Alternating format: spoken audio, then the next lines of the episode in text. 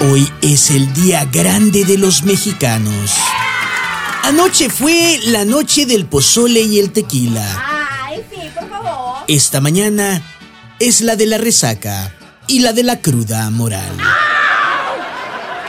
Los días 16 de septiembre los mexicanos amanecemos afónicos. De tanto que gritamos.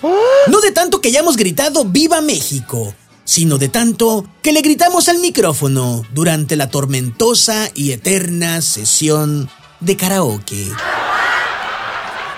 Y si la noche del 15 es de tequila, tacos y pozole, los días 16 es de cheves, ceviches y mariscos. Todo con moderación. Y a propósito de México y su día grande, ¿qué es lo que México le ha aportado al mundo?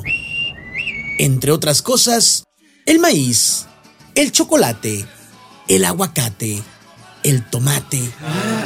En fin, gastronomía.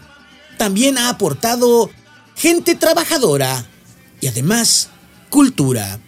Sí, cultura a pesar de lo corriente de nuestra clase política. Y es que en México somos más los buenos que los malos. Lo que pasa es que los malos están mejor organizados que los buenos. Y debo aclarar que entre los buenos no se encuentra ninguno de la clase política. En fin, que viva México, que vivan las tradiciones, pero no las tradiciones de las autoridades mexicanas. Esas no.